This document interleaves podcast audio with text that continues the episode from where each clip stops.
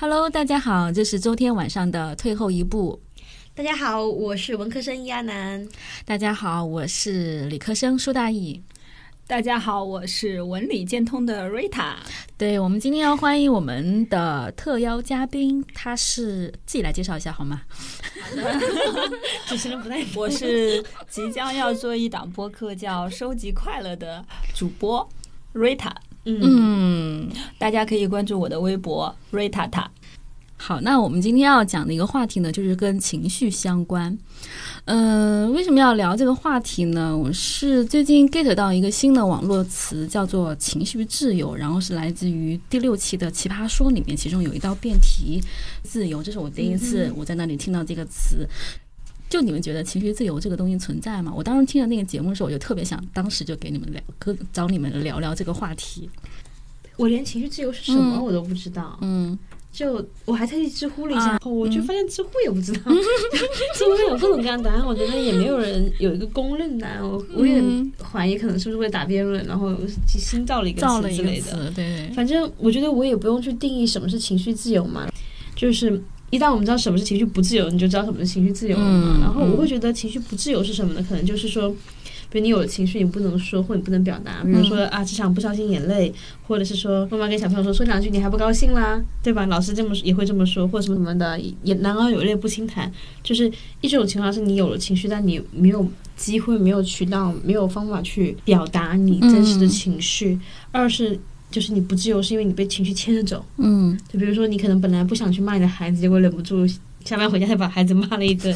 打个比方啊，或者是大一之前有提到，就是有那么几年其实是被情绪牵着走的。对，但我觉得就是听起来很酷了，因为他为什么会戳到我，肯定是因为我自己对这个问题非常非常关心嘛。所以我觉得，哎，初一听觉得非常酷。我觉得假如能实现的话，但其实第二反应是完全不可能实现。对。很难想象，而且以后真的能做到的话，我觉得我愿意未必愿意舍去，因为舍去情绪的另外一部分损失就是可能很多的积极的我喜欢的东西也没了。哎，我是好像听得意忘形还是哪一个节目有听到某个播客里面有提到过，就是。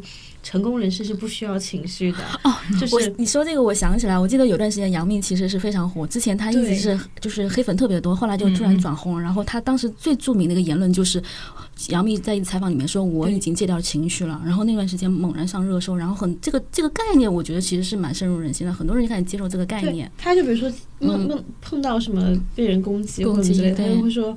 难过吗？难过，难过五分钟够不够？够，那五分钟过去之后，哦，好，我不难过了。听起来真的很酷。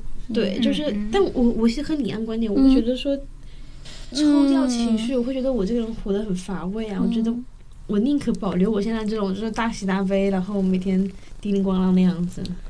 为啥呢？嗯，我其实看到情绪自由。嗯，这四个词的时候，反而吸引我的第一个词是这四个字吸引我的第一个可是“自由”这个字。嗯，然后呢，我会觉得就是说，那把这两个词组合在一起，我其实想到蔡康永说过的一句话，就说他说流一滴眼泪需要八千种理由。那其实呢，就是因为 我个人觉得情绪自由其实就是。我哭也可以有八千种理由，我笑也可以有八千种理由，我可以随时随我快乐也可以有八千种理由。意思就是我可以自由自在的表达自己的情绪啊，这个是其实是我会觉得是蛮理想的一种状态的啊。我我觉得甚至于蔡康永他自己都没有做到，我会觉得是就是因为。做不到，大家才会去向往这样的一个词语。那第二呢，就是说，说到情绪自由，我们可能大家与之匹配的、经常听的另外一个词叫情绪管理，甚至于也会看到很多的心理学老师来讲一个课程叫情绪管理课。那其实我确实我自己内心中是有点讨厌“管理”两个字的，特别是情绪管理。因为我们正与之相反的，如果说我们的理想状态是情绪自由，那我们其实，呃，按说的话，从情绪自由来推导出来，其实它是没办法说我做情绪管理的，嗯，就是你的管理必定是压抑了你某一方面的情绪的特质。其实我我我我其实也会在很长一段时间。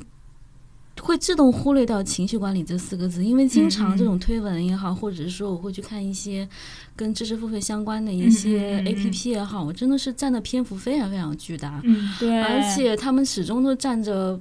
嗯，常年占着一些 主要的一些推荐位置，但我其实、嗯对你你会发现很多的标题，对对对，你的你如果管不好自己的。情绪，你就如何如何。对对对，管不好情绪，你就管不好自己的一生。嗯，然后你的情绪将影响你的一生，或者说，嗯，你的脸代表了你的情绪。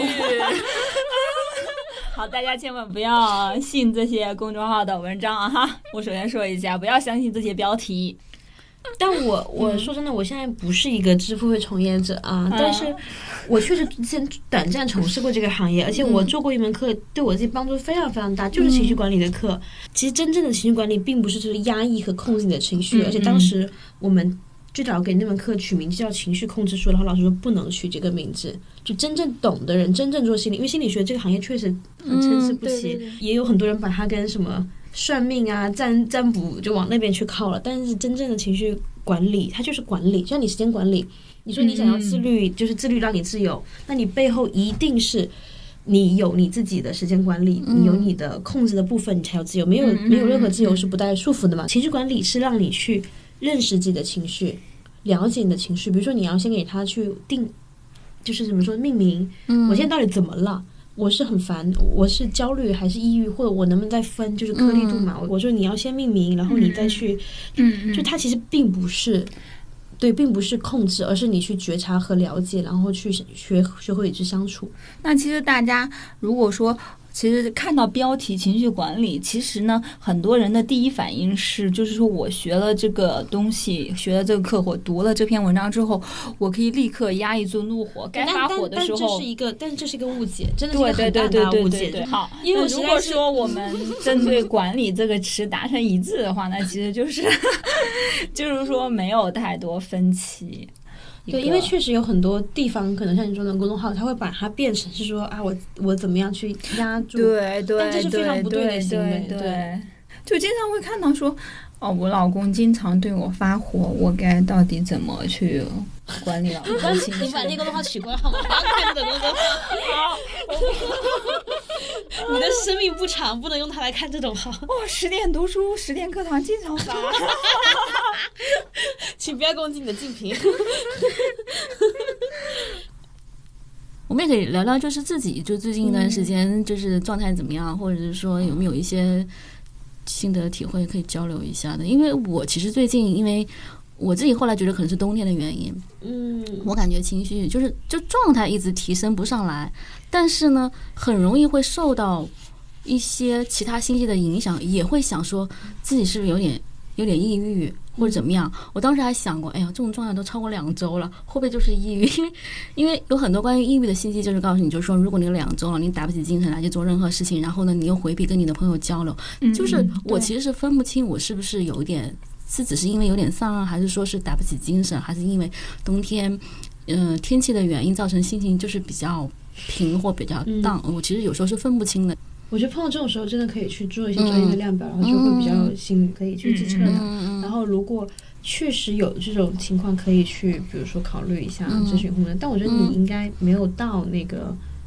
我我我目测，但不一定对啊。对、嗯你可能我觉得可能就是最近书读少了，然后健身健少了。我可能像瑞塔这样周末去跳个舞啊什么的，可能就嗨起来了。我觉得他可以讲一下你对，你你你是怎么去调整的一？个对啊，哎不，但是我想说，嗯之前充好电的样子呃，嗯之前一个月前吧，嗯对我其实很丧，嗯嗯，对，还在微博上发说自己哭了啊，对对对对，我我我其实是一个情绪还蛮反馈及时的人，就是说，呃，你不开心立刻就是嗯可能会流泪，那你如果开心的话，确实是很快乐，然后能够传染给身边的人，对。那我觉得这个非常的健康啊。对对对对，我个人觉得我是会去就是想办法尝试排解的，即便说是积压在心里，我也不会积压太久。嗯，就是我肯定会找一个发泄的渠道，比如说或者说跟朋友吐槽。然后其次的话，嗯。会觉得就是真的是运动是一个非常好的一种嗯就是缓解情绪的方式，特别是最近我发现跳舞很开心。我呃，题外话，我是一个四肢不协调、非常从来没跳过舞的人，但是因为要去那个超级星星跟老师一起跳那个广告费，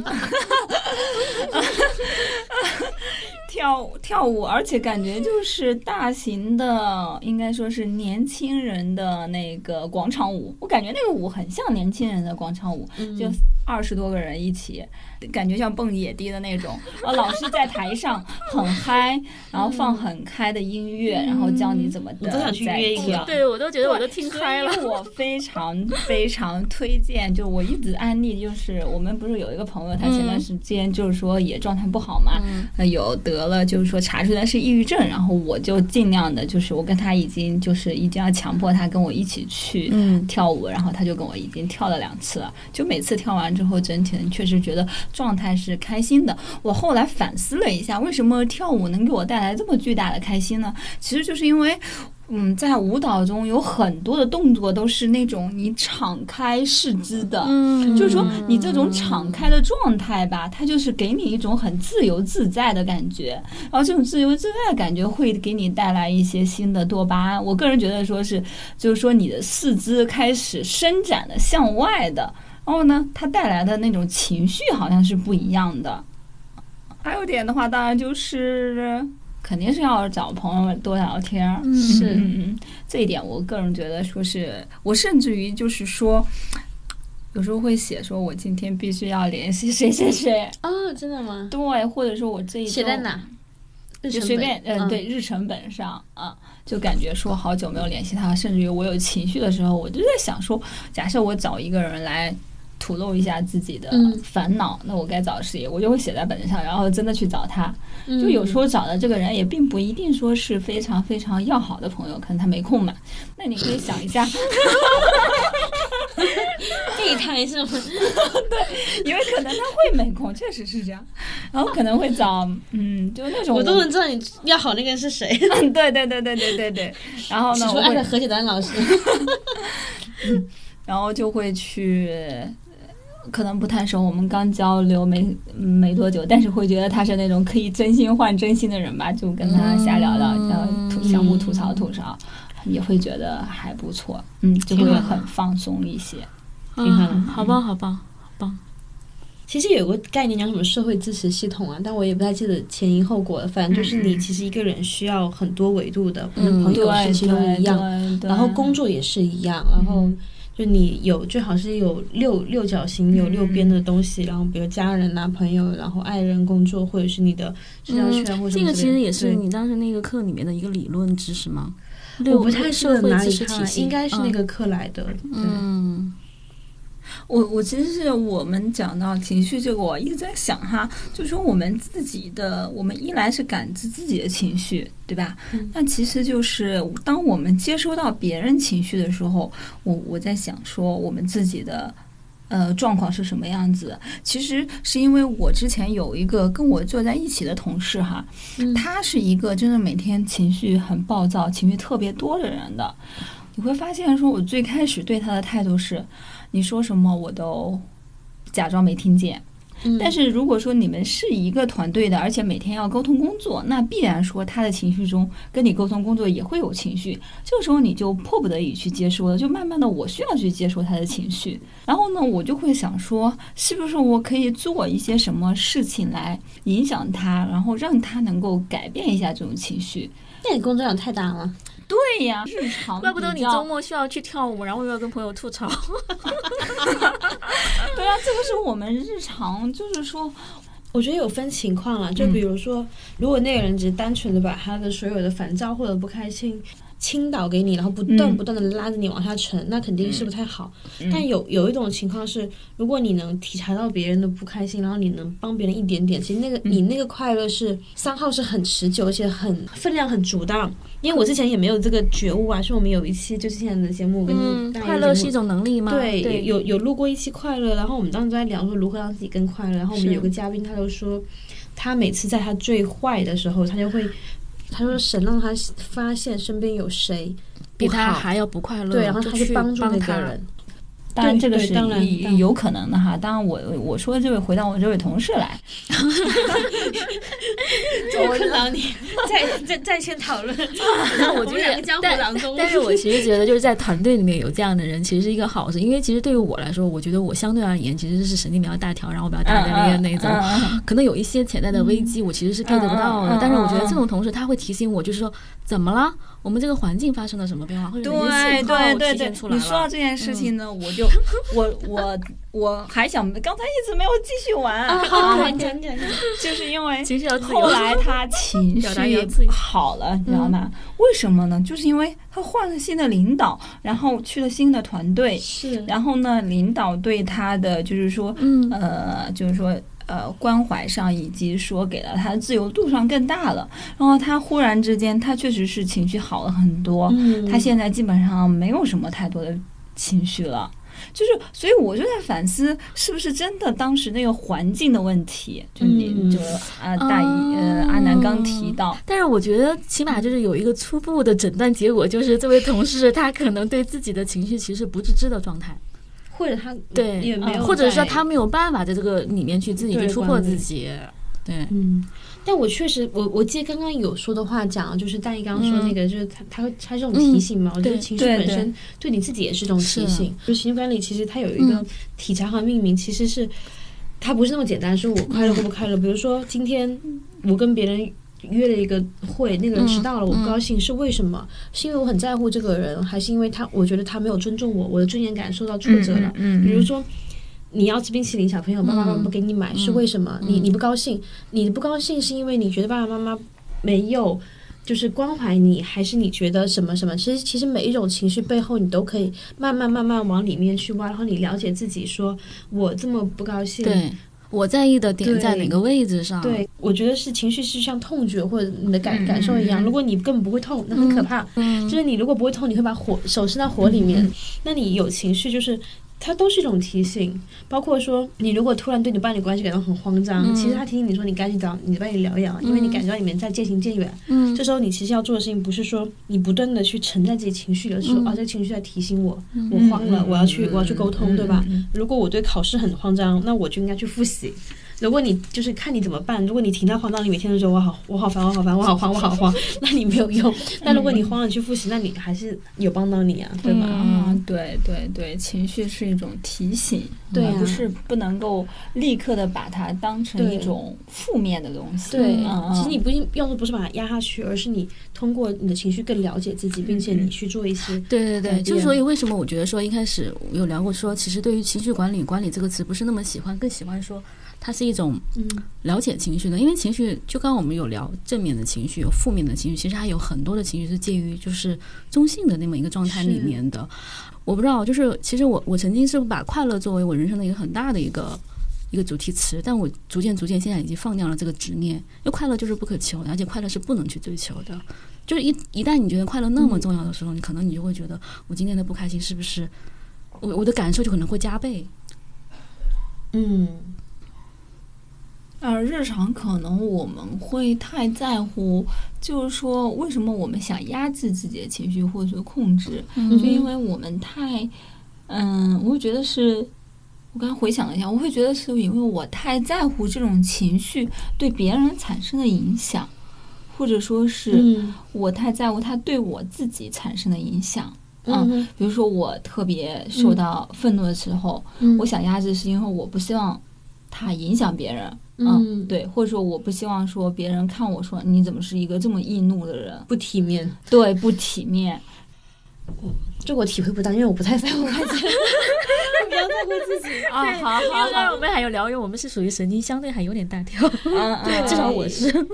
但我我确实也会觉得说，我不应该在公和那个太生气，是因为我不想让自己就是我刚刚提的不听，我不想自己看起来是一个但是 hold 不住这个场面，然后就是但是我有时候也会觉得说，是不是情绪太太正了以后，或者太乖了以后，其实你会失去很多震慑力。就比方说，有时候我们在正常沟通一件事情的时候，你显得太 nice，其实真的。对。在某些情况下，我都有听到有人跟我反馈，跟我讲说，嗯啊、说那个大义，他说。嗯就是因为我工号其实很靠前的，然后有人过来跟我说，啊，你来公司这么久，那你很资深啊。他说，但是工号可，但是看不出来，因为工号靠前的人都是很很不不友好，其实对我们就是新来的同事都不会特别好。但是你好像很 nice，我当时第一反应是，原来别人是这样想的。但是其实在我看来，nice 就是我本身而已，我不是刻意做出来的，但是会给别人一种感受是，你太好沟通了，你太好交流了。那我觉得是那些人的问题，对，你你你，但但你反过来说，你在一个环境里面，有的环境他会，但我不是说这个环境不好，而是说普遍职场都会有这种焦虑、焦灼、情绪易怒、冷漠，这种相对而言，在我们看来是属于负面情绪是增是偏多的，而且是有增加的那种趋势。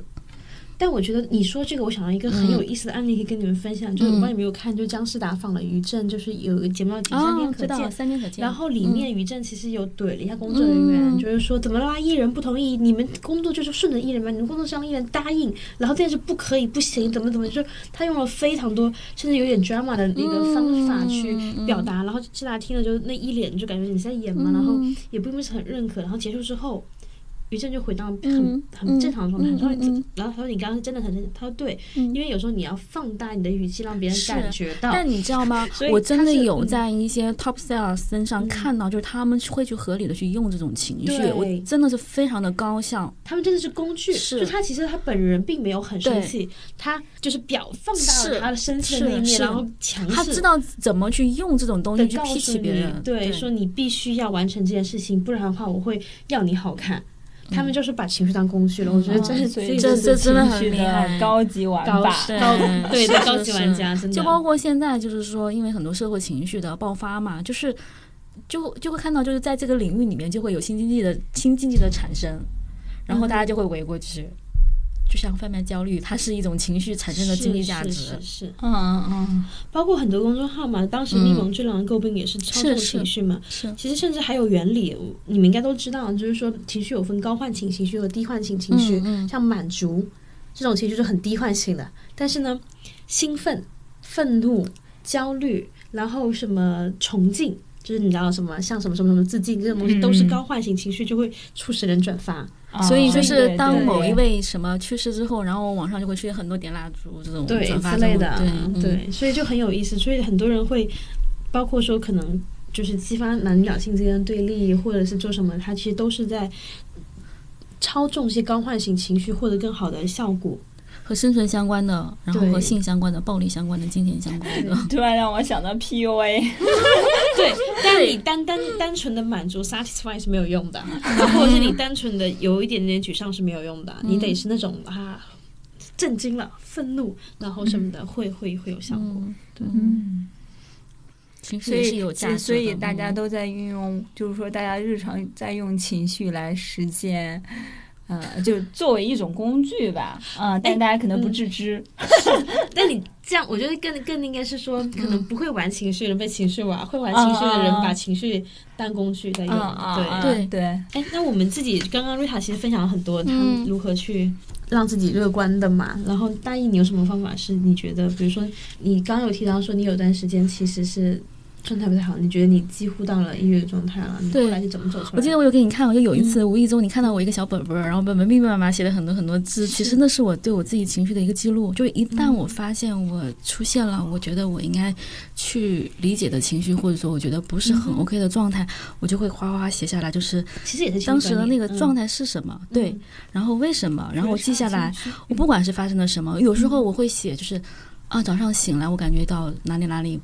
不怎么 OK，然后什么什么什么原因，我会倒过头去查去查一下，昨天晚上是因为睡晚了，还是因为晚上睡觉之前吃了东西，还是干嘛的？我会去把这些东西都做很详细的一个记录。我觉得记完记的一个过程，就是去了解自己情绪从哪儿发生的一个过程。其实有时候并不是说我情绪有什么问题，而是说当我知道是这样发生了，我就不纠结于这件事情了。那。阿南呢？我觉得我可以分享一个，就是书里面看到，其实和大意这个是不谋而合的。就是一本书，就就叫做《如何才能不焦虑》，我还挺推荐的。嗯，我们之前不是提过说每期推荐一本书吗？对，然后他会告诉你什么是焦虑。他说模糊东西是焦虑的，就是他焦虑是一团，你就觉得我很焦虑，但你其实你不知道为什么我的。比如说我每到周天，我那段时间每到周天晚上就。简直是大失眠。然后我周就一恐惧症对我就会把周一要做的事情，到底我到底要做什么？我要开个什么会？嗯我要达到什么目的？然后我有多少件事情要处理？优先级排一排，排完我就好了。其实和大嗯一那是很像，就是你要把你的那个那团情绪给明确具体化。然后他还说一个很有意思的理论，叫做焦虑来自于威胁加关切，这很有意思。比如说这件事情同样是这件事情，它有威胁，但你不关切就就不焦虑。比如说腾讯的股价掉了，对你来说你不焦虑，嗯，但是嗯如果你那边投了十万块钱，你就焦虑了，这是一个很实在的事情。对所以对对对，对，所以你你要么就是把威胁这件事减轻，那你如果不能减轻的话，你就放宽心一点，就你把你的关切度降低。嗯对，所以我们刚刚说，就是社会支持系统也是，就是你如果把你的很多事情都放在一个事情上面，可能你就会，比如工作有什么风吹草动，你就会情绪很大。但如果你嗯其实你你有很多很多项东西，它的其中一项，可能就会好一些。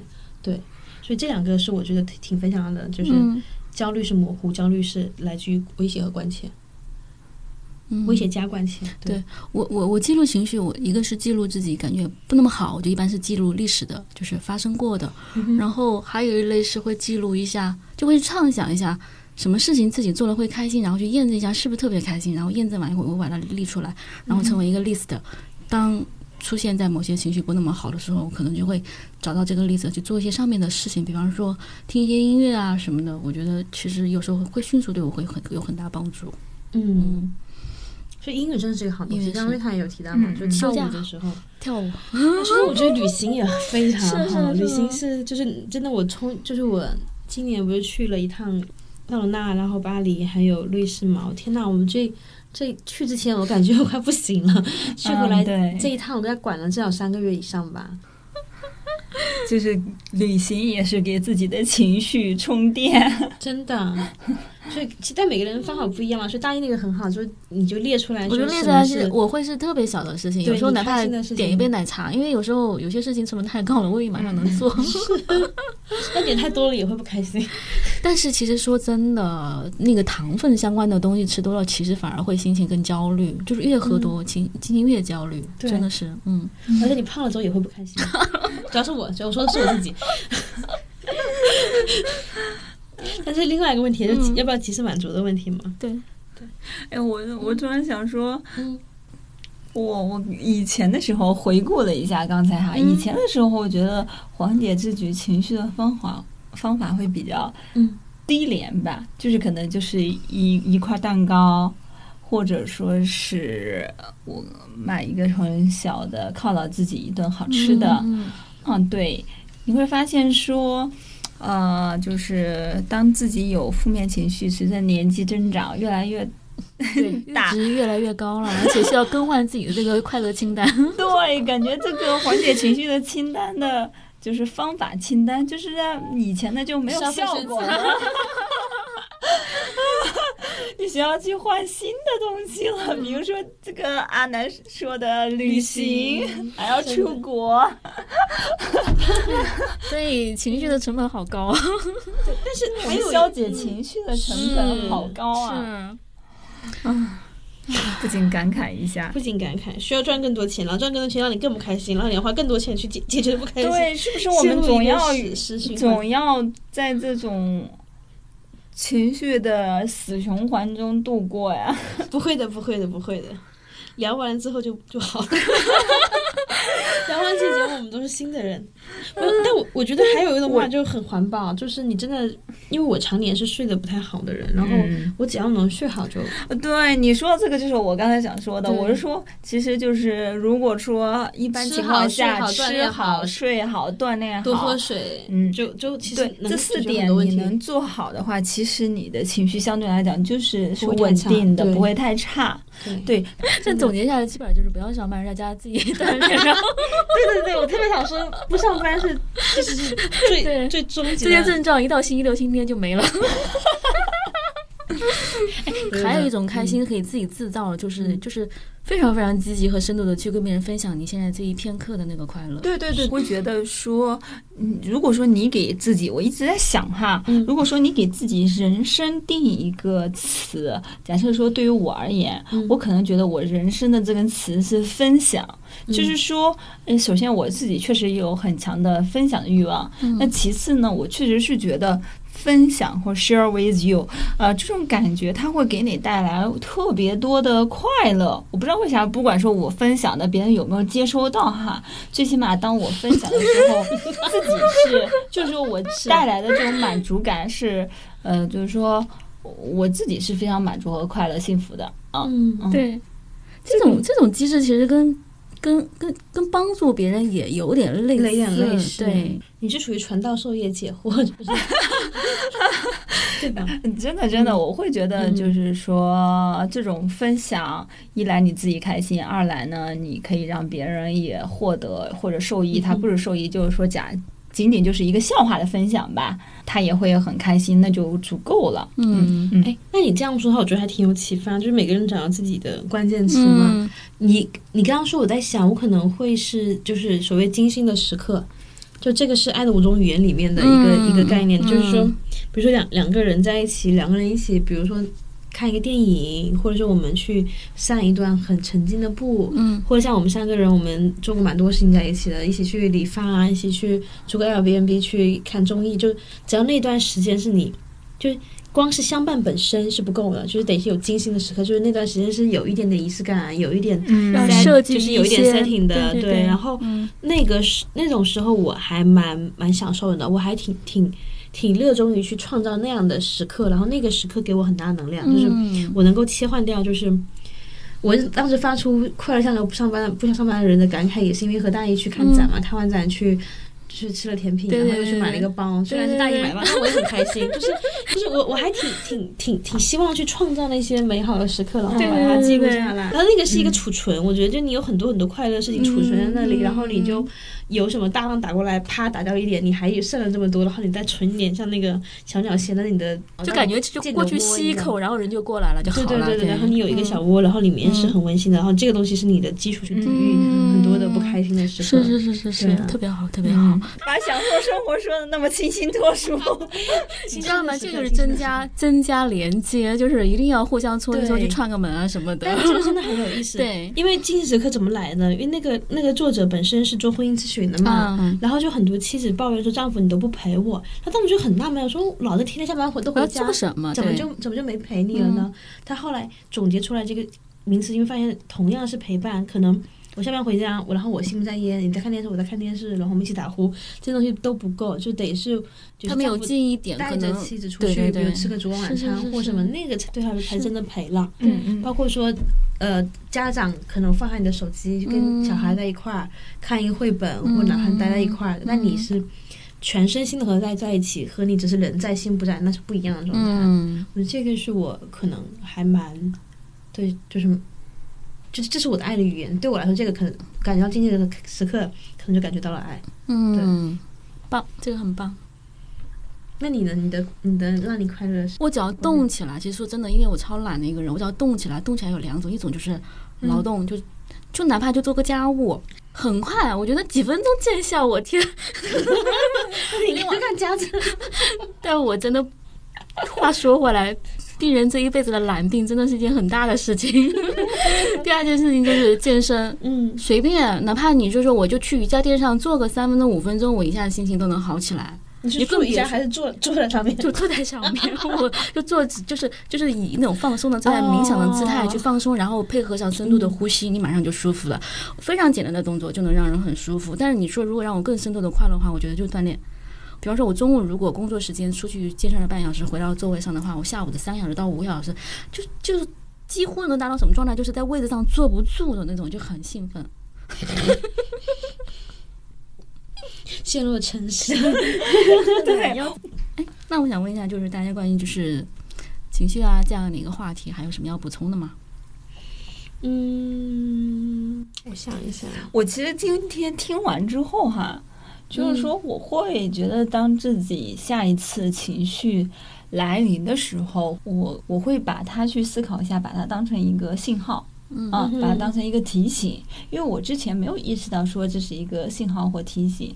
其实今天的聊天倒是给了我这样一个启发。嗯嗯，就是有时候我们确实很容易，或者说情不自禁的沉迷在这种。嗯，崩溃或者说失望的情绪中而不自知。嗯嗯嗯，是。我补充一下，就是我刚刚去找到它的官方的定义啊，它其实是有四个步骤。如果用学术化来说，第一个是标定情绪，就知道你情绪是什么。嗯。然后建立连接，就是说是明白是什么事情导致了你的情绪。嗯。然后另外是发现意义，就我们刚刚一直在提的那个，就是它背后的原因到底是什么，是在提醒你什么事情。然后另外就是寻求替换。就比如说，还是那小朋友吃冰淇淋的例子，如果他吃不着，他除了大吵大闹，除了有情绪之外，他能把这个情绪替换成说，我跟父母沟通一下。嗯，对。然后我觉得这个第四步是我刚才没讲到的，就是寻求替换。嗯，对。哦，我觉得这个是一个很完美的 ending。对，还有就记录嘛，我们今天有提到说，把你不好的情绪记录下来，然后把能让你开心的事情也记录下来。对，嗯。好，今天的座谈特别成功，我觉得最后变成了一个座谈会，圆桌会，圆桌会，对对对对，挺好，挺好，挺好，挺好。因为确实这个话题是比较难的，我们可能日常就是说大家经常遇到，但你确实没有去思考过。我觉得今天只是说我们通过这个小小的座谈会，大家一起初步的探讨。我觉得未来如果有机会，我们对这个有更多的研究了，还可以继续探讨。但你刚刚说那个，我还很加一句，就是。我觉得很多时候大家有情绪，是因为你觉得这个情绪是孤单的，就为什么别人那么开心，只有我一个人不想上班或什么之类的。就如果大家不妨跟大家多交流一下，就是你当你本来以为，比如说这是很大，我拖延症很严重，就发现大家都拖延，就觉得哎，其实也还行。对，如果你觉得说为什么只有我跟抑郁，你可能也会觉得怎么样？后来发现聊一聊，哎，都会有，对对，我们三个经历不同阶段都两年，都都都经历过某一些那个时刻，可能你也会放下一些，就是可以。多和大家交流一下，可能也是一个有用的事情。对，也可以把你的故事或你的想法、你的感触在评论区跟我们进行交流。嗯，主持人特别很好。好嘞，好的，好，那我们今天就聊到这里。好的，好，谢谢瑞塔，瑞塔，不客气。那大家再见。嗯嗯，大家晚安，大家晚安，拜拜，拜拜。